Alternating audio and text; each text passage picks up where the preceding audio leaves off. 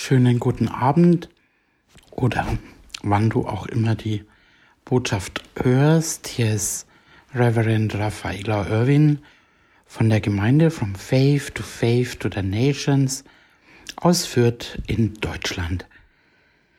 Ja, wir machen heute weiter und lasst uns kurz noch beten. Papa, Papa Gott, wir danken dir, wir danken dir so sehr für dein Wort, für dein Reden und danke, dass du jetzt mich übernimmst und ich bete, dass es nicht als Menschenwort aufgenommen wird, sondern als dein Reden. Ich danke dir für jeden Kostbaren, der das hört und dass wir einfach immer mehr verwandelt werden und vorwärts gehen. In Jesu Namen. Amen. Ja, wir sind ähm, im 20. Kapitel angelangt und da geht es jetzt weiter.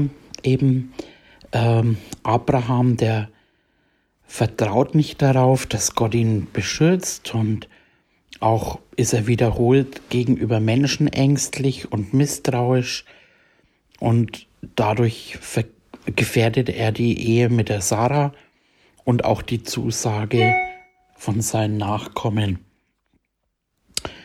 Gott aber bewahrt ihn aus Gnade und auch vor den Folgen seines Unglaubens und bekennt sich öffentlich dazu, dass Abraham eben der Träger seiner Zusage ist und bleibt. Und da sind wir eben im 1. Mose 20 in den Versen 1 bis 18.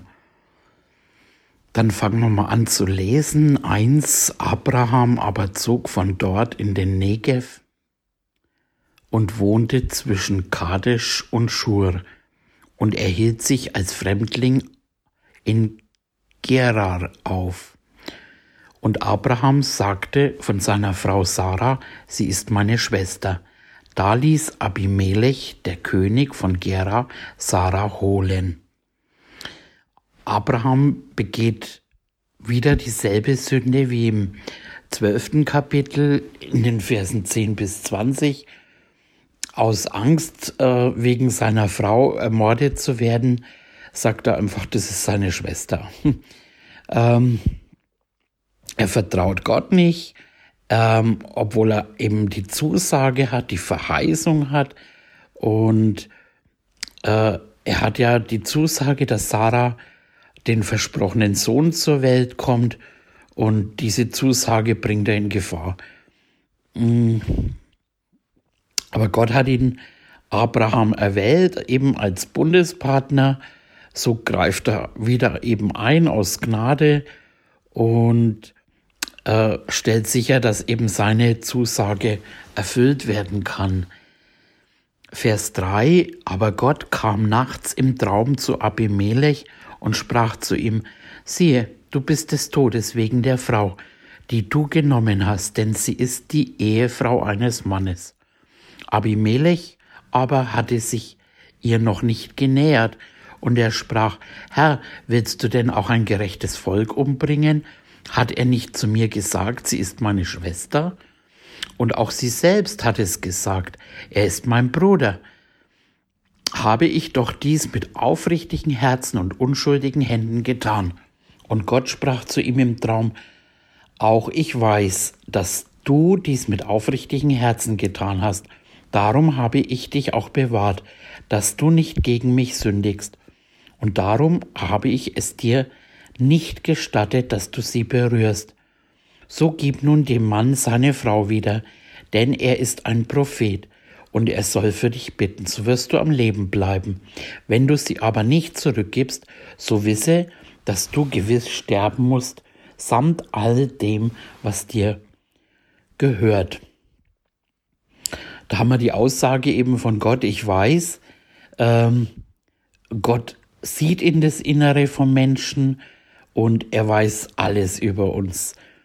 Ähm, da haben wir im Matthäus eine Stelle, Matthäus 9,4. Da heißt es, äh, da aber Jesus ihre Gedanken sah, sprach er, warum denkt ihr so Böses in euren Herzen? also Gott weiß einfach, was in unserem Herzen ist. Also wir können, wir könnten äh, Menschen belügen oder aber eben nicht Gott. Und das ist einfach auch wieder einfach schön zu wissen, weil Gott kennt unser Herz, er kennt unsere Gedanken eben. Und da wird dann eben auch erwähnt, dass äh, Abraham ein Prophet ist. Und das ist das erste Mal, dass das Wort überhaupt in der Bibel auftaucht. Und er soll für dich beten. Also eigentlich ist das Fürbitte, das Fürbittegebet ähm, die typische Aufgabe des Priesters. Und hier wird aber die Fürbitte von Abraham als Prophet ähm, verlangt. Ähm, also hier sieht man eben, dass die Aufgaben vom Priester und Propheten nah beieinander sind. Ähm, dann eben weiter, dass du am Leben bleibst. Und das ist schon krass, weil Abraham ist ja eigentlich schuld an dem Ganzen. Ähm, aber Abraham hat eben, äh, Gott hat eben Abraham erwählt und äh, er ist der Mittler eben äh, für Gottes Gnade an Abimelech. Und durch Abraham kommt Gottes Segen zu den Menschen. Ähm, Abraham ähm, hat hier quasi die Mittlerrolle von Jesus Christus, also so ein Schattenbild eben. Ähm, Jesus ist der Nachkomme von Abraham, durch den Gottes Segen äh, zu allen Nationen dann kommt. Vers 8, da stand Abimelech am Morgen früh auf und rief all seine Knechte zusammen und sagte ihnen alles vor ihren Ohren. Und die Leute, Leute fürchteten sich sehr. Und Abimelech rief Abraham und sprach zu ihm, Warum hast du uns das angetan? Und was habe ich an dir gesündigt, dass du so eine große Sünde auf mich und mein Reich bringen wolltest? Du hast nicht mit mir gehandelt, wie man handeln soll. Und Abimelech fragte Abraham, in welcher Absicht hast du dies getan? Da sprach Abraham, weil ich dachte, es ist gar keine Gottesfurcht an diesem Ort. Darum werden sie mich wegen meiner Frau umbringen. Auch ist sie wahrhaftig meine Schwester, denn sie ist die Tochter meines Vaters, aber nicht die Tochter meiner Mutter. Und so ist sie meine Frau geworden. Und es geschah, als mich Gott aus dem Haus meines Vaters führte, da sprach er zu ihr, das musst du mir zuliebe tun, dass du überall, wo wir hinkommen, von mir sagst, er ist mein Bruder. Ähm, also der Abimelech ähm, zeigt, dass er anders als Abraham erwartet hat, dass er ein gerechter Herrscher ist und äh, bewertet seine Handlung als eine schwere Schuld. Ähm, er klagt ihn eigentlich zu Recht an und äh, also er erlaubt auch dem Abraham sich zu verteidigen und äh, hier haben wir dann eben, ich dachte, hier haben wir den Hinweis, dass Abraham oft mit Angst zu kämpfen hatte, als er eben in der Fremde war. Und es zeigt, dass sein Glaubensgehorsam, was wir dann einfach eben später lesen, ähm, dass das herauskam aus den Glaubenskämpfen. Und ähm, so können wir auch mit der mit Abraham und Abimelech lernen, dass eben auch Nicht-Christen eben ja oft einfach Gott gebraucht eben ähm, und uns durch sie begegnet und segnet. Also wir müssen jetzt nicht immer nur das Schlimmste oder Teuflisches eben erwarten. Äh, Im Gegenteil, also er, Gott äh, segnet auch Christen eben und zeigt seine Güte durch Nichtchristen. Genau. Ähm und damals war das eben so, dass die Ehe von Halbgeschwistern, ähm, das war erst ähm, verboten worden durch den Bund am Sinai. Da gibt es mehrere Bibelstellen, zum Beispiel der 3. Mose 18, äh, 9, 11 kann man sich mitschreiben, wem das interessiert zum Nachschlagen, das lesen wir nicht. 5. Mose 27, Vers 32 und Hesekiel 22, 11. Ähm, es wird jetzt eigentlich dort auch als geringere Sünde angesehen und unter bestimmten Voraussetzungen sogar erlaubt. Ähm, da ist zum Beispiel der Sohn vom David, äh, Ammon, Am, Amnon, Amnon, ja, ähm, nach der Vergewaltigung seiner Halbschwester ähm, verpflichtet, sie zu heiraten. Okay, ähm, Abraham, der versucht hier weiter, sich aus seiner Schuld irgendwie herauszureden und dass eben die Sarah seine Halbschwester ist, aber das spielt ja eigentlich gar keine Rolle. Ne? Der wollte seine Frau einfach auch seine Schwester eben einen anderen Mann unterjubeln. Also man kann eigentlich sagen Ehebruch. Ne? Ähm genau. Also Abraham hätte auf jeden Fall sagen müssen, dass sie seine Frau ist. Und das ist auch eine Lektion. Also wenn, wenn Christen an Nichtchristen auch schuldig werden, dann sollte man auch versuchen, sich nicht herauszureden, sondern einfach um Vergebung bitten. Und da haben wir im Neuen Testament eine Stelle im Jakobus 5,16, da heißt äh, bekennt einander die Übertretungen und betet füreinander, damit ihr geheilt werdet. Das Gebet eines Gerechten vermag viel, wenn es ernstlich ist. Und eben dieses bekennt einander, das ist jetzt nicht so, dass, dass man sich trifft und die ganzen äh, Schuld und Sünden dem anderen erzählt, sondern äh, wenn man am anderen, wenn man den verletzt hat oder eben äh, an jemanden gesündigt hat, dann entschuldigt man sich und bekennt es dem anderen. Ein bisschen, ähm, heutzutage wird man das eben anders ausdrücken, vielleicht eben, also entschuldigt euch eben, wenn ihr was falsch gemacht habt und betet füreinander. Ähm,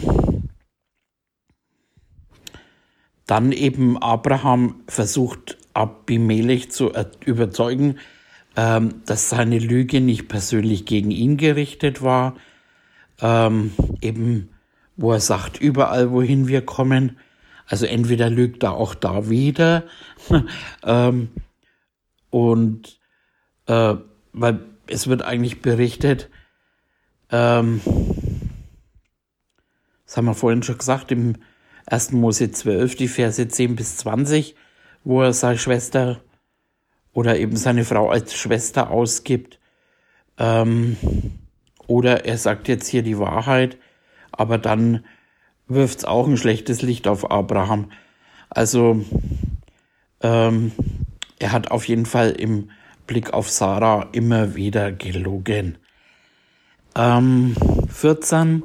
Da nahm Abimelech Schafe, Rinder, Knechte, Mägde und schenkte sie Abraham und gab ihm seiner Frau Sarah zurück, seine Frau Sarah zurück.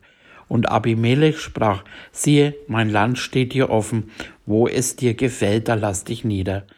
Aber zu Sarah sprach er, siehe, ich habe deinem Bruder tausend Silberlinge gegeben. Siehe, das soll dir eine Decke der Augen sein für alle, die um dich sind, damit du in jeder Weise gerechtfertigt bist. Abraham aber legte Fürbitte bei Gott ein, da heilte Gott Abimelech und seine Frau, seine Mägde, dass sie wieder Kinder gebären konnten. Denn der Herr hatte zuvor jeden Mutterleib im Haus Abimelechs fest verschlossen, um Sarah der Frau Abrahams willen. Ab Abimelech beschenkt Abraham und Sarah, weil er anerkennt eben, dass sie ein besonderes Verhältnis haben mit, und also mit Gott. Und äh, Abraham auch sollte für ihn beten und dass eben Gott die Strafe von, von ihm und der ganzen Stadt wegnimmt. Ähm, weiß nicht, ob das ironisch gemeint ist mit dem Bruder äh, von Abimelech. Also, ja, weiß nicht. Ähm, die 1000 Silberstücke, das ist eine enorm hohe Summe. Hm, nach den heutigen Maßstäben sind es ungefähr zwei Millionen Euro. Und Abraham betet, äh, kommt seiner Aufgabe als Prophet und Priester nach. Und es ist auch bemerkenswert, eben äh, in welcher bevorzugten Stellung Abraham äh, sich eben als Bündnispartner von Gott befindet. Trotz seiner Schuld gegenüber Abimelech möchte Gott, dass Abraham für ihn betet damit eben ähm, Gott einfach äh, ihn erhören kann und einfach die Strafe eben wegnehmen kann. Ähm und dann eben gibt er ein ganz klares Zeichen, ähm, dass eben auf das Gebet hin die Frauen im Haus Abimelechs wieder fruchtbar werden. Und dann wird auch seine eigene Frau fruchtbar machen. Und Gott führt Abraham trotz seiner Schuld äh, so, dass eben seine Zusage ihm gegenüber bekräftigt. Und das, das ist doch ein wunderbares Bild, oder? Also auch da, wo wir schuldig wären, eben Gott ist treu gibt es auch eine Stelle im Neuen Testament, eben, auch wenn wir untreu sind, aber Gott ist treu. Und wo eben trotz seiner Schuld eben ähm, soll er beten für jemanden anders und eben dieses Gebet ist auch gleich wie ein Same. Also, wo es ja heißt, was ihr sät, das erntet ihr. Und er sät hier ein Gebet genau für das, was äh, er gebraucht hat nämlich dass äh, der Herr einfach das macht, dass die Sarah Kinder bekommen kann und wo sie eben vorher keine Kinder bekommen konnte und so genau dasselbe Problem, was da eben an dem Hof war, äh, betet Abraham. Also äh, lasst euch von der Liebe bewegen, um für andere zu beten aber man kann auch gleichzeitig wissen, wow, das ist ein Same auch für mich und mein Haus. Genau. Ähm, so sind wir eigentlich auch wieder mit dem Kapitel fertig. Wir haben noch einiges an Zeit und deswegen gehen wir gleich in 21, 1. Mose 1, 21 und da ist es eben dann, dass Gott seine Zusage an Abraham und Sarah erfüllt. Er schenkt ihnen den einen Sohn und dadurch sind sie auch mit großer Freude ähm, beschenkt. Der Sohn ist bestimmt eben die Zusagen Gottes in die nächste Generation zu tragen und da ist eben die Geschichte Gottes mit Abraham, ähm, geht eben vorwärts mit den Nachkommen und der Sohn erlebt auch Anfeindungen mit seinem Bruder, der auch eben den Segen Gottes erfahren möchte und ohne aber an die Zusagen Gottes zu glauben. Und so kommt es eben zur Trennung von den beiden Söhnen. Und es wird einfach deutlich dadurch, dass Gottes Zusagen allein durch Glauben an Gott empfangen werden können. Genau. Ähm, Dann lesen wir im Vers 1, und der Herr suchte Sarah heim, wie er es verheißen hatte. Und der Herr handelte an Sarah, wie er geredet hatte. Und Sarah wurde schwanger und gebar dem Abraham einen Sohn in seinem Alter, zur bestimmten Zeit, wie Gott ihm verhießen hatte. Und Abraham gab seinen Sohn, der ihm geboren wurde, dem ihm Sarah gebar, den Namen Isaak. Und Abraham beschnitt Isaak seinen Sohn, als er acht Tage alt war, wie es ihm Gott geboten hatte.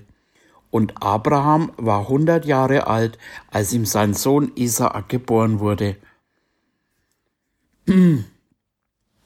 ähm, Gott hat Sarah und Abraham zugesagt, dass sie den gemeinsamen Sohn haben werden. Und äh, das, was Gott Abraham zugesagt hatte, ähm, ist erfüllt worden, diese Zusage. Und das ist eben Gottes Allmacht und auch seine Gnade. Ähm, der Sohn ist dafür bestimmt, die Zusage Gottes zu erben, weil es einfach Gottes Werk ist. Und das ist eben anders beim, als beim Ismael der Fall war, weil ähm, durch eigenmächtiges Handeln kam das zustande. Und so ist es, wenn der Mensch eben versucht, Gottes Zusage äh, gemäß seinem eigenen Willen oder eigener Kraft eben zustande zu bringen. Und auch haben wir da eben äh, dieses Wunder, äh, dass Abraham und Sarah in ihrem hohen Alter ein Kind bekommen. Ähm, Abraham ist 100 Jahre alt und die Sarah 90. Und sie haben lange als Ehepaar eben zusammengelebt gelebt und haben keine Kinder miteinander. Ähm, und so sieht man einfach, das ist absolute Gnade äh, weil keine menschliche Bemühung kann sowas äh, hervorbringen. Eben im Vers 6 lesen wir weiter, und Gott sprach, Gott hat mir ein Lachen bereitet.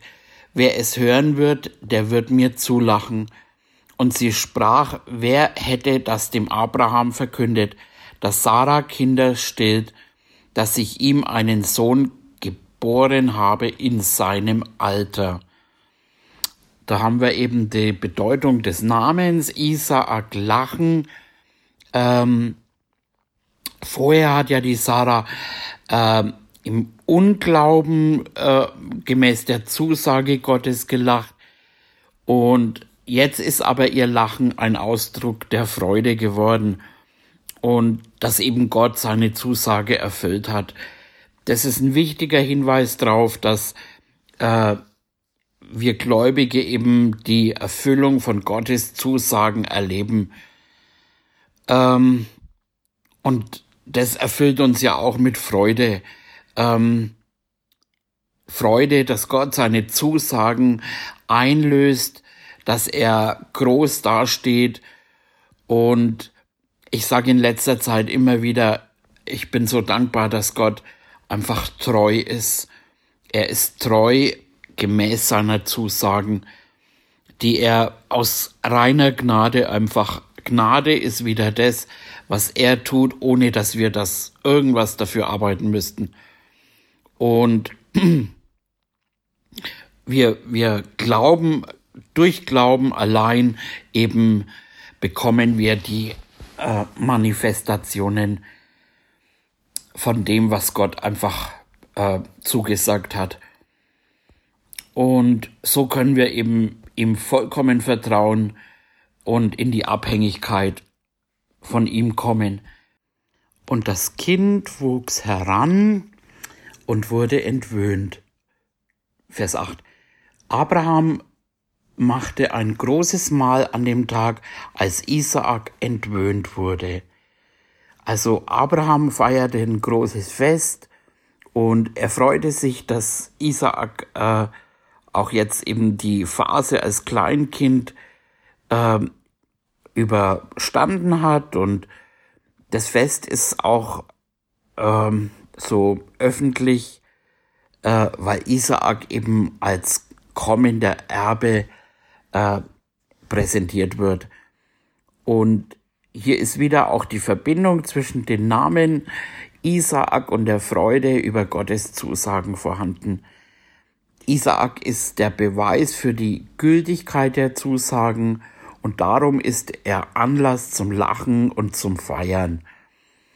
Ähm, ich persönlich feiere ja richtig gerne und auch meinen Geburtstag, ich feiere den drei Tage und manche gucken ein bisschen komisch dann, aber ich sehe immer wieder in, also im Alten Testament auch, wie Gott einfach Partys macht, feiern, äh, gibt viele Feste und das müssen wir nicht religiös irgendwo unterdrücken. Also äh, das Leben ist ein Anlass eben zur Freude und zum Feiern, genau. Ähm, wenn Gott die Zusagen aus Gnade einlöst, dann freuen wir uns. Wir sind ja die Nachkommen Abrahams und wir können jubeln und eben auch mit Vorfreude auf das, was kommt. Und da gibt's im Neuen Testament, ich glaube im Petrusbrief, wo es heißt, auch ihr, die ja kurze Zeit traurig seid, äh, könnt euch jetzt schon jubelnd freuen. Wir wissen immer, wie es ausgeht wenn wir eben die Verheißungen und die Zusagen Gottes kennen und darauf einfach äh, unser Vertrauen setzen. Und da eben hat man dann die Vorfreude auch schon. Und dass sich eben auch Gottes Herrschaft durchsetzen wird. Vers 9. Und Sarah sah, dass der Sohn der Hagar, der ägyptischen Magd, den sie von Abraham geboren hatte, Mutwillen trieb. Also Sarah hat es mitbekommen und ähm, der Vorfall zwischen Isaak und Ismael äh, wird dann eben aus der Sicht Sarahs berichtet und sie hat die Geburt von Ismael erlebt und wie Hagar sie verachtet hat dann auch ähm, und den Anspruch erheben wollte, dass sie Hauptfrau wird und jetzt erlebt sie wieder eine ähnliche Situation wo Isaak äh, durch Ismael verspottet wird. Und das ist auch wieder eben ein Angriff auf äh, ja die Stellung vom Isaak als Erben vom Abraham. Ähm, durch die ganze Erzählung hindurch äh, wird also 21 eben ähm, wird Ismael nicht beim Namen genannt. Da wird eben gezeigt, dass er dem Isaak untergeordnet ist. Ähm, und der Erzähler ähm, nimmt also den Standpunkt Sarahs ein, weil ihr Sohn ist der berechtigte Erbe. Verspottet eben, das im Hebräischen steht da, äh, das Anklage an den äh, Isaak. Also vielleicht in einem Wortspiel oder ähm, auf jeden Fall, ja, war da eben was und es gab einfach keinen Anlass eben äh, für ihn den Rang als Erbe anzuerkennen und vielleicht lacht er ihn aus oder verspottet ihn. Ja, und ähm, er hätte einen Teil des materiellen Erbes von Abraham erhalten und ähm, aber er, er wäre nie der Erbe der Zusage geworden ähm, und so hätte er nicht unter diesen Segen stehen können, weil Gott es dem Isaak zugesagt hat. Ähm,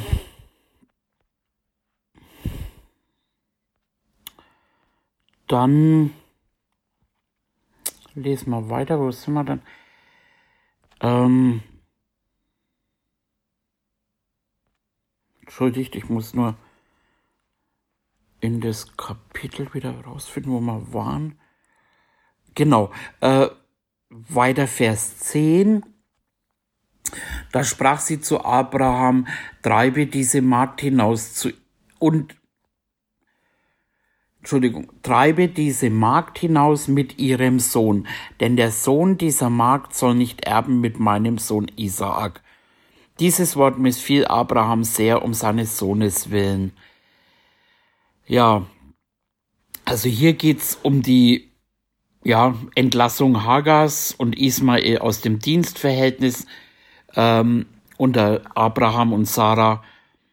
Und das, ähm, ja, also man könnte quasi so von einer Freilassung sprechen. Ähm, aber das ist, in dem Fall ist es so eine Zwangsentlassung. Ähm, und Hagar ist von ihrem Sohn abhängig, der im Moment ziemlich jung noch ist, eben 16 oder 17 ungefähr. Und die Sarah möchte eben nicht, dass Ismael irgendwas von dem Erbe abbekommt. Ähm, es gab möglicherweise damals das Recht, dass die Kinder mit den Nebenfrauen, die gezeugt worden sind, ähm, wenn sie freigelassen wurden, eben keinen Anteil am Erbe erhielten. Ähm, Sarah ist auf der einen Seite hart gegenüber der Hagar und Ismael, ähm, auf der anderen Seite hat sie Gottes Zusage ähm, in der Hand quasi, wonach Isaak der alleinige Erbe sein soll. Vers 11, Abraham empfand das Anliegen als sehr schlimm, weil es seinen Sohn betraf. Ähm,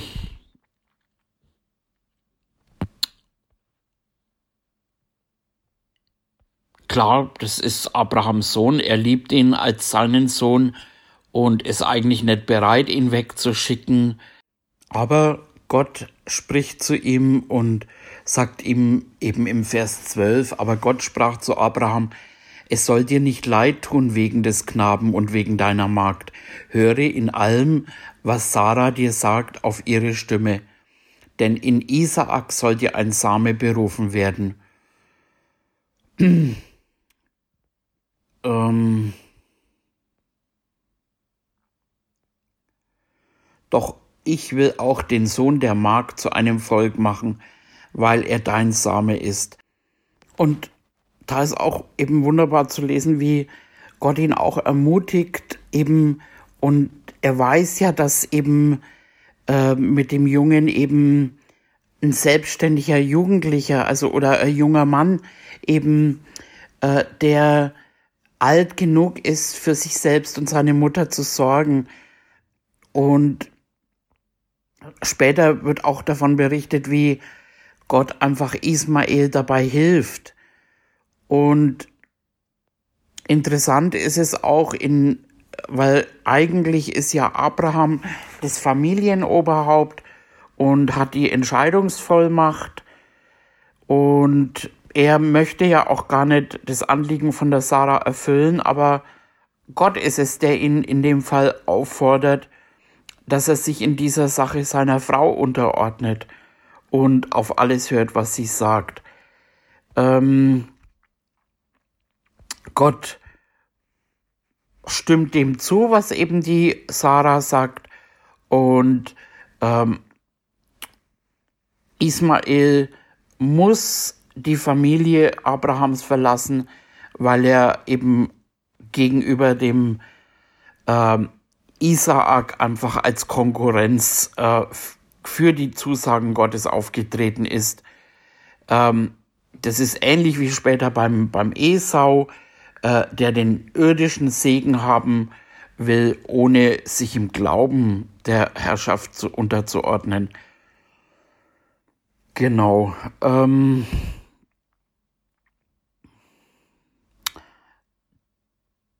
dann lesen wir weiter. Da stand Abraham am Morgen früh auf, nahm das Brot, einen Schlauch voll Wasser, gab es Hagar und legte es auf ihre Schulter. Er gab auch den er gab ihr auch den Knaben und schickte sie fort, und sie ging irrte in der Wüste von Beersheba.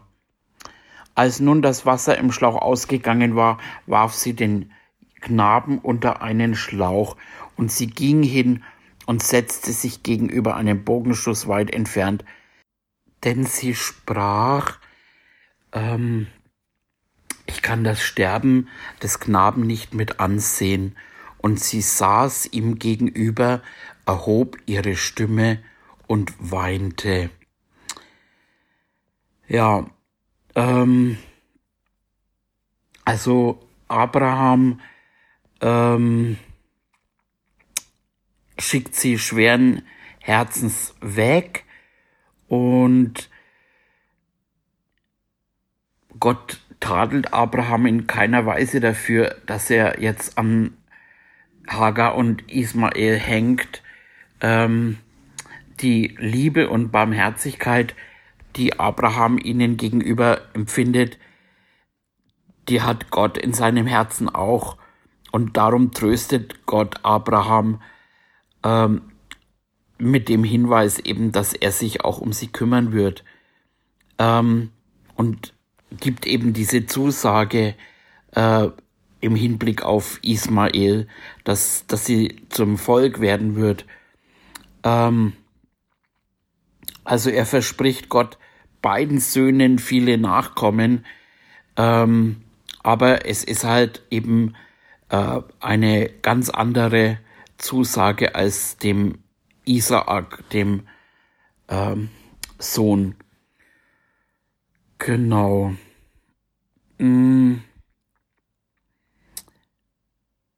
Hier wird auch der Abschied von Abrahams Sicht erzählt ähm, und wie ja wie innig das Abraham mit ihnen verbunden war und dann das Brot und Wasser hm, äh, also möglicherweise hat Abraham ihm ihnen auch noch andere Sachen mitgegeben, aber eben Brot und Wasser, das ist einfach was Essentielles, eben ähm, was immer wieder in der Bibel hervorgehoben wird.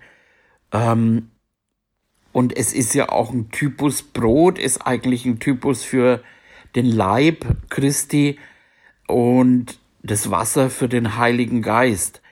Und dann interessanterweise ja auch eben der Schlauch mit Wasser. Das war äh, möglicherweise ein Schlauch aus Ziegenleder, der 15 Liter Wasser fasste. Aber wir haben im Neuen Testament auch einen Hinweis eben, wo es eben heißt, dass ähm, wir neue Schläuche, äh, ne, das ist eben die neue Geburt einfach in einem, also das Wasser, ne, der Heilige Geist in einem neuen äh, Schlauch. Eben so verstehe ich das. Und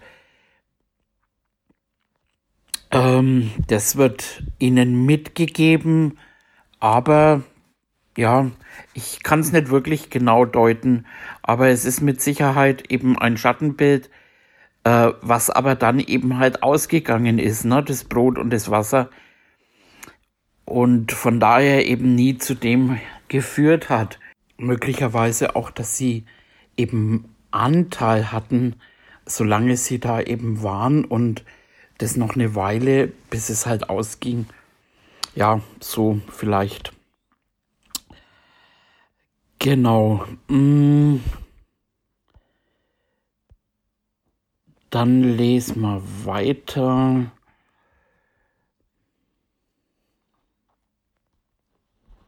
im Vers 17, da erhörte Gott die Stimme des Knaben und der Engel Gottes rief Hagar vom Himmel her und sprach zu ihr, was ist mit dir, Hagar? Fürchte dich nicht, denn Gott hat die Stimme des Knaben erhört. Da, wo er liegt, steh auf, nimm den Gnaden, Knaben und halte ihn fest an deiner Hand, denn ich will ihm zu einem großen Volk machen. Und wo es eben heißt, äh, hörte Gott. Im Hebräischen heißt es hier Ishima Elohim. Der Name des jungen Ismael wird zwar in der Erzählung vermieden, äh, um seine Unterordnung unter Isaak willen, ähm, den er ja verspottet hatte, ähm, aber Gott hört auf sein Gebet.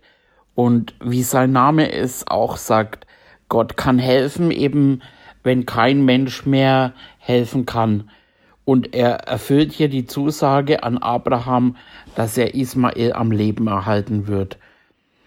Ähm, und dann ist eben äh, ja die Stimme in der, in der, was eben beschrieben wird, möglicherweise, dass Ismael am Sterben lag und betete.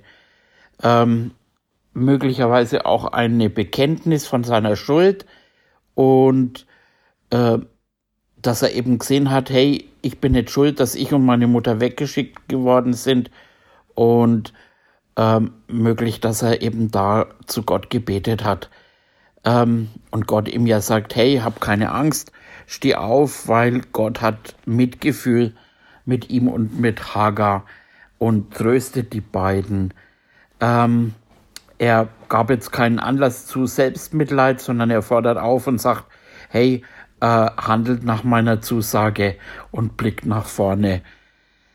Dann weiter im Vers 19, Gott öffnete ihr die Augen, dass sie einen Wasserbrunnen sah, da ging sie hin, füllte den Schlauch mit Wasser und gab den Knaben zu trinken.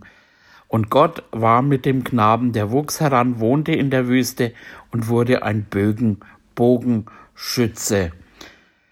Also Gott wendete die, die Not von den beiden ab, öffnete die Augen, das ist auch äh, interessant.